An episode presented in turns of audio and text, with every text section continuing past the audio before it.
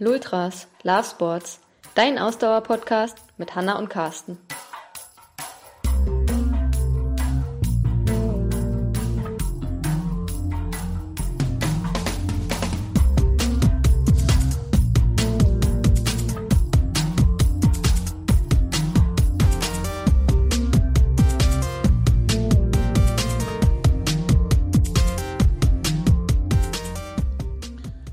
Heute Lultras Folge 53 und wir stellen uns heute die Frage, kann man mit dem Gravelbike gut Radtraining machen? Herzlich willkommen zur Lultras Folge. Äh, mit mir an der Seite ist natürlich auch wieder Coach Hanna. Hallöchen.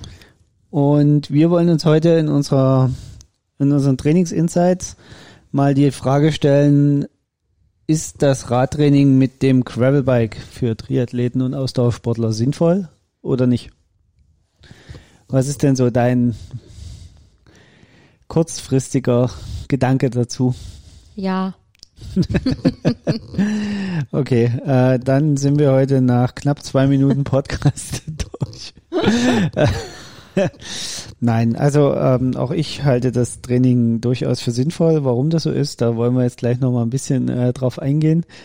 Ähm, wie sind wir eigentlich drauf gekommen auf, auf das Thema? Äh, das ist ganz spannend, weil zum einen hatten wir ja ähm, vor zwei Wochen in unseren Trainingsinsights die Frage Off-Season dieses Jahr, ja oder nein?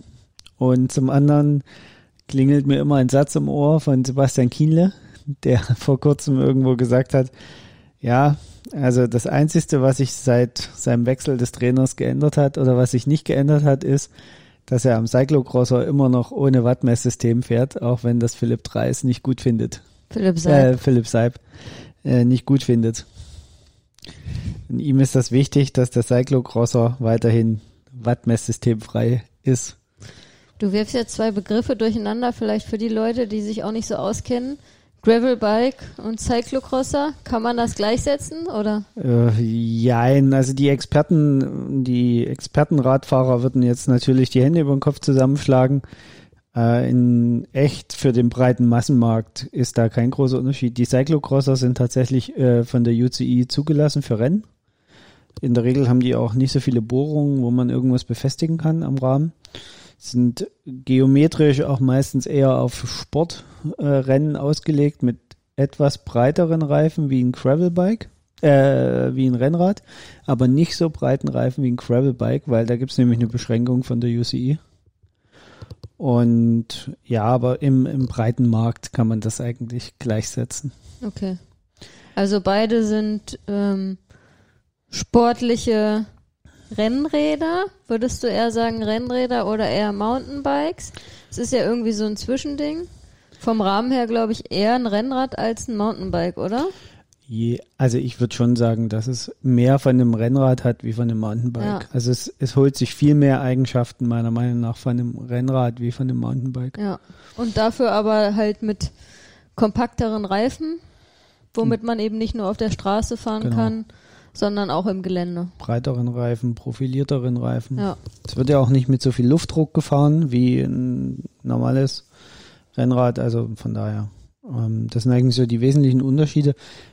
Und entscheidend ist eigentlich, was möchte ich am Ende erreichen? Und ich glaube, da ist halt genau das, das Gravelbike. Ähm, wir fahren ja nur auch jetzt relativ viel in letzter Zeit Gravelbikes und was ein entscheidender Unterschied natürlich ist, auf dem Gravelbike bewegt man sich in der Regel etwas, ich nenne es mal grusender durch die Welt. Ähm, das wilde Geballere, wie man es auf den Rennrädern meistens veranstaltet auf der Straße, ist dann doch im Gravel-Bereich eher, eher seltener anzutreffen. Und das ist eigentlich auch der wesentlichste Aspekt wenn man sich darüber äh, Gedanken macht, ob es fürs Training sinnvoll ist oder nicht. Ich bin der Meinung, dass man mit dem Gravelbike hervorragende Grundlageneinheiten und Rekom-Einheiten fahren kann. Je nachdem, wie man das Profil wählt, die Streckenlänge wählt und äh, natürlich auch die Intensität wählt, weil auch da kann man natürlich schnell, langsam, mittelschnell fahren. Und man kann natürlich auch Höhenmeter machen, ne? Genau. Also das heißt, da äh, kann man durchaus auch in Bereichen ar ähm, arbeiten, die durchaus in intensiv sind.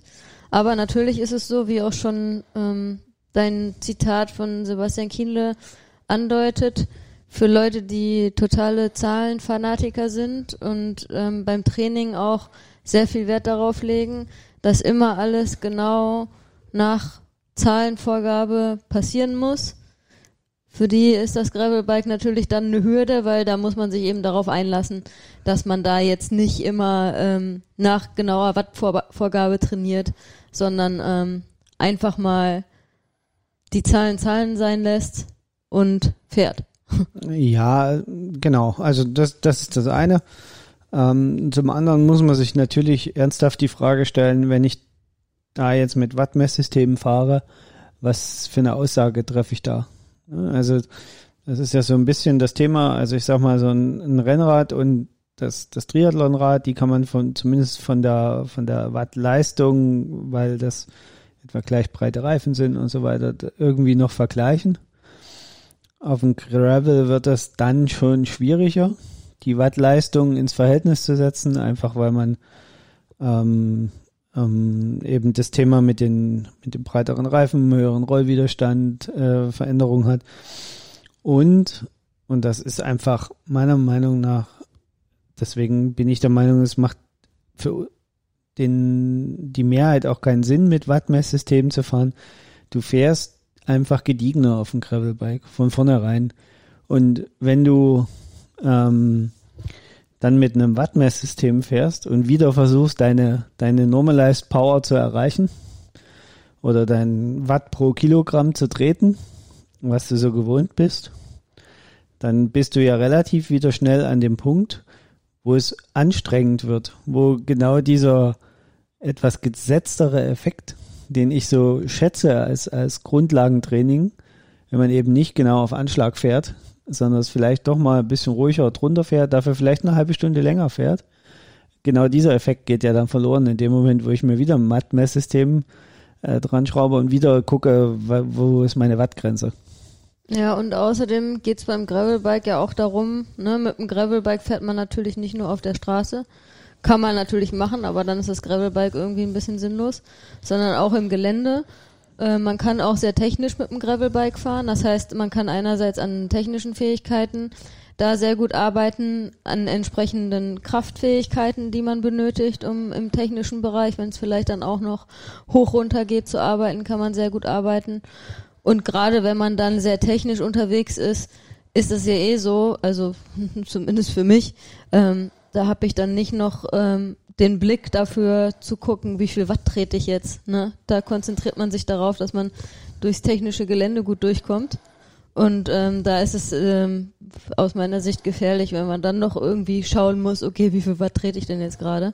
Ähm, und da geht's dann in dem Bereich auch nicht drum. Ne? Genau, also das, das ist ein wesentlicher Aspekt auch, ähm, auch natürlich dieser Sicherheitsaspekt. Ähm, was noch damit reinspielt, so ein Stück ist, also früher hat man ja immer gesagt, in diesem unspezifischen Bereich, wo man trainiert, also in diesen unspezifischen Wochen, also ganz am Anfang der Trainingsperioden und eben in der Übergangsphase, also war ja auch immer ganz oft Mountainbike-Fahren ein Thema. Ne? Das ist für jemanden wie uns, der viel auf dem Rennrad unterwegs ist im Jahr, ist dann das Mountainbike-Fahren jetzt nur so durch den Wald eigentlich ausreichend? Weil wir würden ja nicht auf die Idee kommen, wie jetzt richtige Mountainbiker uns die Abhänge runterzustürzen. So Downhill zu fahren. Genau, weil uns die Fähigkeiten dazu fehlen. Also ist man doch irgendwie mit dem Mountainbike mehr oder weniger nur Schotterpisten lang gefahren. Und da stellt sich für mich halt die Frage, da muss es dafür das Mountainbike sein. Und da finde ich halt gerade das Gravelbike dann in der Trainingsphase eine super Alternative, um, um sich fortzubewegen und zu trainieren. Weil ich einfach, und es hat halt den Vorteil, ich kann das Gravelbike eben auch anderweitig äh, vielseitiger einsetzen. Wenn ich mir ein hochwertiges Mountainbike kaufe, dann will ich damit Mountainbiken. Und Mountainbiken im Sinne von hoch, runter, hoch, runter, hoch, runter. Ja. Also für mich persönlich ist es einfach das Gefühl, sonst ist es, sonst ist es das Mountainbiken nicht wert. Okay. Was ich auch noch ähm, gerade zum jetzigen Zeitpunkt. Der Herbst fängt langsam an und da finde ich auch, dass das Gravelbike halt jetzt äh, ein super Bike ist, um im Herbst zu trainieren, wenn es ein bisschen kälter wird. Man ist aber auch jetzt nicht mehr, nicht ganz so schnell auf dem Gravelbike generell unterwegs wie auf dem Rennrad. Das heißt, es ist vielleicht nicht ganz so kühl vom Fahrtwind her. Ähm, es wird schön herbstlich im Wald. Das heißt, äh, das macht ja auch mega Spaß, wenn äh, der Wald ein bisschen herbstlich ist, da dann unterwegs zu sein, da dann mit dem Gravelbike zu fahren. Ich glaube, das ist auch mega, mega cool. Also. Ja, also ich, ich denke, das ist auch einer der, der großen Punkte. Wie gesagt, das kommt ja so ein bisschen aus diesem Mountainbike-Umfeld heraus. Ne? Also früher hat man gesagt, im Herbst und Winter sollte man dann eher auf dem Mountainbike trainieren. Und mit dem Gravelbike, finde ich, kann man noch an, man bleibt ein bisschen näher an seiner Sportart dran, weil wir sind nun mal Rennradfahrer oder Triathleten, also Triathlon-Radfahrer. Ähm, man behält die Position so ein bisschen bei auf dem Rad, was ja auch nicht äh, verkehrt ist ist aber trotzdem nicht ganz so gezogen und gehetzt, wie man es vielleicht sonst so auf dem Rennrad ist. Ja, und auch, also wir haben ja schon darüber gesprochen, auch so ein bisschen der Sicherheitsaspekt. Ähm, also ich persönlich zum Beispiel ähm, muss nicht unbedingt Mountainbike fahren und wie du auch schon gesagt hast, wenn man dann in so wirklich richtig schwieriges Gelände geht, wo es die Downhills runter und hoch geht, da würde ich mich gar nicht wohlfühlen. Ne? Das wäre mir, äh, wäre mir schon too much und da ähm, ja, das ist mir äh, zu gefährlich und zu krass. Und auch da ist das Gravelbike halt irgendwie ein super Mittelding, ne? Also äh, mit dem Gravelbike ähm, fährt man dann ja doch eher ähm, zwar in technischen, ähm, durchaus auf dem technischen Belag, aber es ist immer irgendwie noch machbar und nicht halt so der ganz krasse Kontrast zum zum Rennradfahren. Ja, genau. Also ne? das ist ja das genau das, was was ich gerade gesagt habe. Also es ist also ich kann jetzt nur für mich, das, das ist ein bisschen persönliches Empfinden oder persönliche Meinung. Ich fand es immer, wenn ich auf dem Mountainbike saß, dann wollte ich auch richtig Mountainbiken und musste mir dann natürlich relativ schnell eingestehen, dass wenn man nur zweimal im Jahr auf einem Mountainbike sitzt, dass mit dem Mountainbiken so eine Sache ist. Also, und dann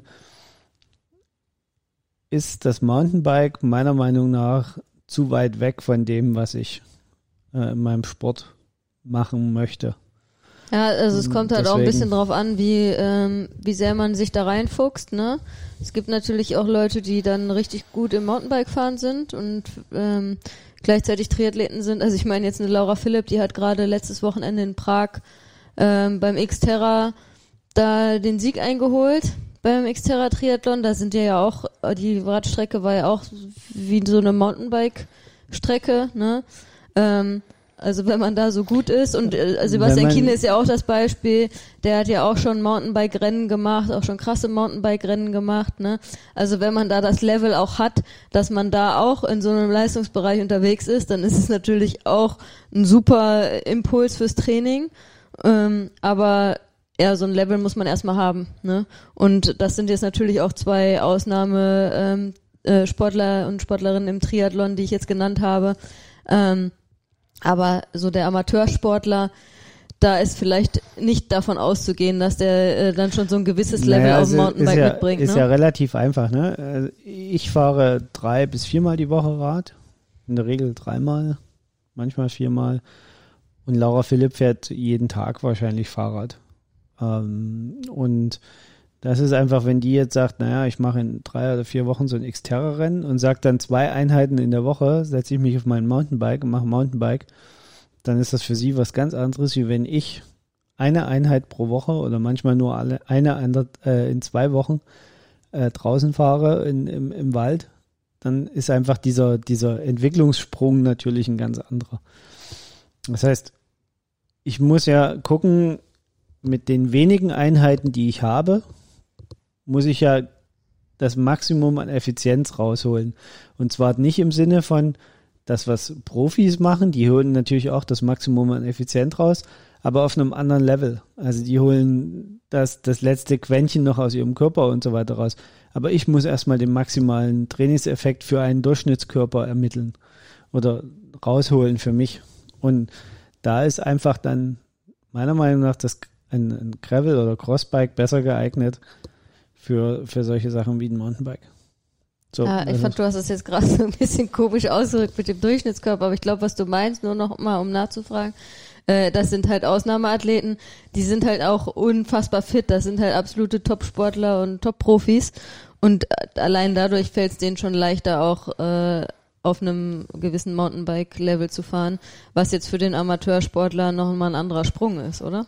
Ich, ich weiß gar nicht, ob man, ob das was mit Fitness zu tun hat. Also wie gesagt, ich glaube halt, einen guten Mountainbiker wird man dadurch, dass man viel Mountainbike fährt. Ja, ja klar. So. Genau. Also wenn natürlich jemand zum Beispiel groß geworden ist auf dem Mountainbike, dann ist das wieder eine ganz andere Geschichte. Und, und das ne? ist halt der Punkt. Ja. Eine Laura Philipp oder ein Sebastian Kiene, die können drei oder vier Einheiten die Woche auf dem Mountainbike machen und drei Einheiten auf ihrem Rennrad oder auf der Rolle im Winter. Wobei, wobei sie das normalerweise auch nicht machen. Da liegt der Fokus sicherlich auch auf dem sei, Rennradtraining. Ne? Sei es mal dahingestellt, aber ja. wenn die sich jetzt zum Beispiel auf so ein Xterra-Rennen vorbereiten, dann können die das ganz anders tun ähm, wie ich das tun könnte. Also wenn ich jetzt sagen würde, ich will einen Xterra-Triathlon machen, müsste ich quasi meine gesamten Radeinheiten für eine gewisse Zeit aufs Mountainbike legen und hätte damit keinen anderen Trainingseffekt mehr, den ich angehen könnte. Ich müsste mich nur auf dieses Mountainbiken konzentrieren. Und das meinte ich damit. Also das ist bei denen ja viel leichter zu steuern, ähm, wie bei, bei bei normalen Leuten, sage ich jetzt mal, weil die einfach viel weniger Zeit zur Verfügung haben. Was nicht heißt, dass die nicht effizient trainieren. Das möchte ich nur noch mal sagen. Nicht, dass es falsch rüberkommt, was ich da gerade gesagt habe, sondern dass die trainieren auf einem anderen Level Effizienz, wie wir das als Durchschnittsmensch tun, der das als Hobby betreibt.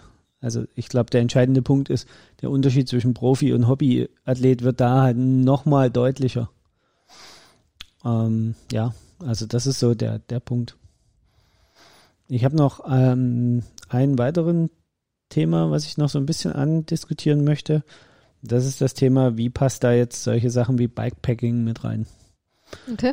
Ähm, das ist ja, wenn man in der Gravel-Szene sich ein bisschen bewegt und, und äh, sich das so ein bisschen anguckt, ist der Weg vom, vom Gravel äh, vier Stunden fahren zum zur Bikepacking-Tour über mehrere Tage immer sehr kurz ja. im, im Gravel-Bereich. Ich finde, das ist dort viel ausgeprägter wie, wie im Mountainbike-Bereich oder im Zumindest wirkt so, wenn man äh, sich in den sozialen ja. Medien immer so ein bisschen umguckt, ne? Ja. Und das hat natürlich dann nochmal einen ganz anderen Schmackes, was fürs Training äh, oder den Trainingseinfluss angeht. Ähm, zum einen es ist, glaube ich, schwierig, eine Mehrtages-Bikepacking-Tour wirklich als Training zu verstehen. Auf der anderen Seite darf man es nicht vernachlässigen, wenn man Training plant, weil es ist eine enorme Belastung für den Körper. Die ist auch, äh, die hat auch Folgen im Sinne von Ermüdung und man braucht danach Erholung. Aber ich glaube, man tut sich schwer damit, so eine Bikepacking-Tour irgendwie in die Belastungssteuerung von vornherein mit einzuplanen. Wenn jetzt einer von unseren Athleten und Athletinnen ähm, auf uns zukommt und sagt, ja, passt mal auf, also ich bin Triathlet, ich bereite mich auf einen Ironman vor, aber ich habe auch mein Gravelbike und ich habe auch Bock halt mal solche Mehrtagestouren zu machen mit dem Gravelbike. Wie würdest du das dann planen als Coach? Also wie schaffst du es dann, wenn du sagst, okay, das ist schwierig, das irgendwie ähm, als so gezieltes Training zu sehen. Aber wir müssen natürlich auch, wenn der Athlet sagt, okay, er hat den Wunsch, dass er auch sowas machen möchte und das auch irgendwie reinpassen muss in sein Leben als Triathlet und als jemand, der sich auf einen Ironman vorbereitet. Wie würdest du damit umgehen und ähm, dann das so einbauen, dass es, wie du gerade gesagt hast, es ist ja trotzdem sportliche Aktivität, die Auswirkungen hat und wie kann man das dann in sein Training einbauen, dass man nicht so ähm, ähm, zu sehr darauf reguliert ist, zu sagen, okay, ich muss immer dieses Training machen, was 100% perfekt geplant ist, wo halt die Daten immer genau da sind, wo ich nach Watt fahre auf dem Rad her. Ähm, wie kann ich dann trotzdem ähm, das Gravel fahren und dann vielleicht auch solche Mehrtagestouren in mein Training einbauen, dass es funktioniert? Also zunächst mal, natürlich werden wir sie ihm einbauen ähm, weil es zu verbieten macht überhaupt keinen Sinn. Halte ich auch für ganz großen Quatsch, weil im Endeffekt müssen die Leute Spaß bei ihrem Sport haben. Ähm, zum anderen es gibt ein paar Phasen im, in der unmittelbaren Triathlon-Vorbereitung, wo ich es ihm vielleicht nicht unbedingt empfehlen würde. Kommt aber auch da wieder drauf an, welches Level möchte er erreichen. Möchte er auf eine Podiumsplatzierung äh, trainieren und echt auf oder auf eine, eine absolute Wahnsinns neue Bestzeit. Ja, Quali für Hawaii.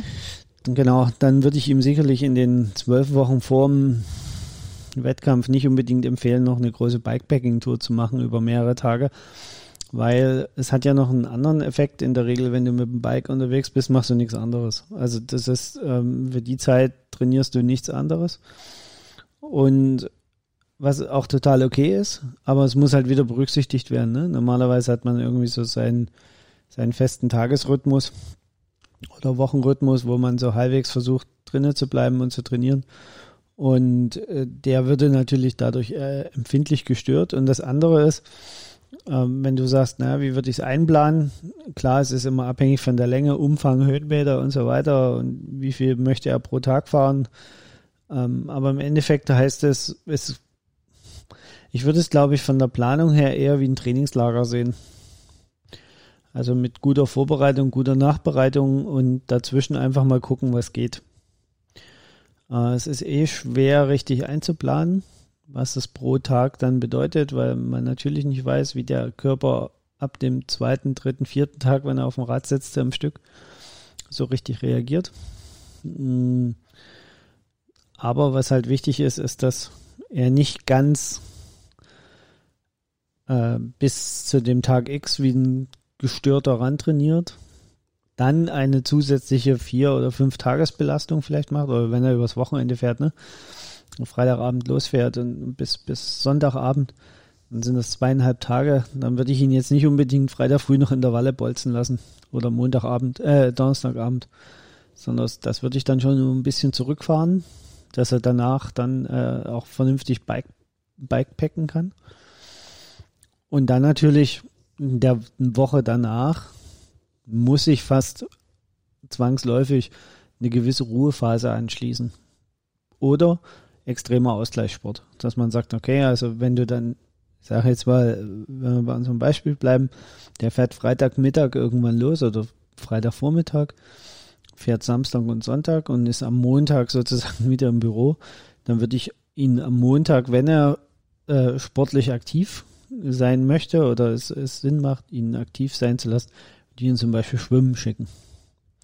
Oder eine Aus giebige Dehnen- und Mobilisationseinheit einbauen. Vielleicht sogar beides. Und einfach, dass ein gewisser Ausgleich geschaffen wird. Und natürlich würde ich ihn in der Woche jetzt dann danach nicht gleich nochmal irgendwie 700 Kilometer Rad fahren lassen. Weil es einfach keinen Sinn macht. Es ist einfach ähm, nicht, nicht besonders zielführend, glaube ich. Du kannst dort eigentlich nur verlieren, wenn du da voll drauf drückst weiterhin und so tust, als ob es dieses Bikepacking-Wochenende nicht gegeben hätte. Okay. Du hast ja schon gesagt jetzt, ähm, du würdest dann nicht unbedingt in der unmittelbaren Vorbereitung vielleicht dann das empfehlen, dass man da sowas einplant.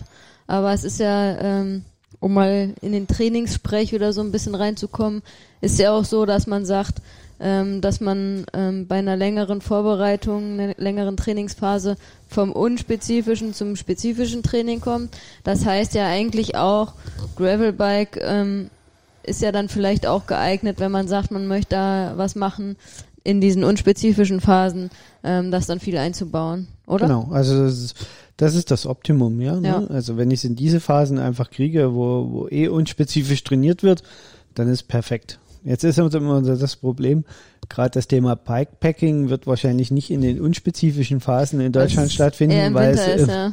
weil es die Leute im Sommer machen. Ja. Dann wäre das vielleicht aber zum Beispiel ein Thema, um nach dem Hauptwettkampf zu sagen, so jetzt ist mal drei Wochen Ruhe im August irgendwann, weil du hattest deinen Ironman, hast da gut performt, machst erstmal eine Woche Ruhe und dann begibt man sich auf so eine Tour zum Beispiel. Das wäre eine Variante. Ja, oder vielleicht auch für Leute, die, ähm, die schon einen frühen Ironman oder anderes Highlight, ähm, schon ein frühes Highlight haben, was früh im Sommer, also wenn wir jetzt im Triathlon bleiben, was früh im Sommer ist, dass man dann sagt, man macht quasi so eine Mini-Off-Season danach auch schon. Genau. Wo man sagt, da kann man äh, ähm, solche Bike-Tours machen und danach beginnt man dann wieder neu, um sich auf ein zweites Highlight ähm, nochmal vorzubereiten. Genau. Ja. Oder man sagt halt wirklich, okay, ich habe mein, mein Frühjahr, Spät- ähm, oder Frühsommer-Highlight, besser gesagt, so im Juni, Juli.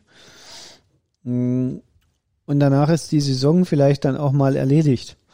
Ne? Also das, das sollte Gut, man sich vielleicht man auch ja mal. eh flexibel dann zu Ja, sein. aber das sollte man sich auch mal überlegen, wenn man zum Beispiel solche Sachen machen möchte, wie mal so ein Transalp-Tour oder äh, sowas in der Richtung, ähm, dann halt wirklich einfach das auch als Highlight sehen. Sollte man, wenn man Transalp Darauf, oder sowas macht, ja. Ja, aber auch wenn man jetzt sagt, wie wir jetzt, äh, wir haben jetzt zwei Tage uns Zeit gelassen, um über den Rennsteig zu, zu ballern, aber wenn man sich irgend Nehmen wir den Elberadweg, der ist irgendwie 700 oder 800 Kilometer lang, allein in Deutschland. Wenn man den ganzen fährt, sind es über 900, fast 1000 Kilometer. Der ist jetzt höhenmäßig so semi-anstrengend. Am Anfang ein bisschen, weil da kommt er ja aus dem Hochgebirge, aber dann nach hinten raus wird er ja immer flacher. Das wäre jetzt also, wo man sagen würde, naja, ist jetzt eigentlich nicht so. Ähm, aber natürlich auf die Distanz gerechnet äh, muss man es einfach als Highlight betrachten. Äh, kein Mensch sollte das einfach so mal nebenbei aus dem Ärmel schütteln und dann am nächsten, also wer das kann, ist super, aber wer vernünftig trainiert, muss sowas eben dann auch als als wie ein Wettkampf-Highlight betrachten. Und das ist vielleicht auch was, was gerade einige hoffentlich in diesem Jahr gelernt haben, wo eben keine oder kaum Wettkämpfe stattgefunden haben, dass man eben auch solche Sachen als Highlight sehen kann. Ne? Das ist, glaube ich, ganz, ganz wichtig, dass äh, so ein, ein Highlight, wie wir es jetzt nennen, nicht immer ein Wettkampf sein muss. Also das muss nicht immer was sein, wo man quasi an den Start geht, 100 Prozent gibt von dem, was äh, geht und ähm, dann ist das ein Highlight. Also ne, so eine größere Tour, wo man ja jetzt nicht jeden Tag voll Gas gibt, sondern seine Kräfte ja auch so ein bisschen einteilen muss, weil man eben über mehrere Tage unterwegs ist und wo man jetzt auch nicht kompetitiv gegen andere irgendwie antritt, sondern für sich einfach sowas macht, ne? Ähm, ist trotzdem, wie du sagst, natürlich von der Belastung muss man das ähm, dann in der ganzen Planung, in der Jahresplanung, in der Trainingsplanung, aber so gewichten, wie eben ähm, ein Wettkampf-Highlight, weil die Belastung im Gesamten gesehen dann trotzdem eine enorme Belastung ist. Das ist, glaube ich, was, was vielen gar nicht so leicht fällt, das auch für sich zu akzeptieren, dass so eine ähm, so ein Projekt, sage ich jetzt mal, ja, so ein Projekt auch ähm, die gleiche Wertigkeit hat ähm, wie ein Wettkampf und eben im Training auch ähm, als solches gesehen werden muss.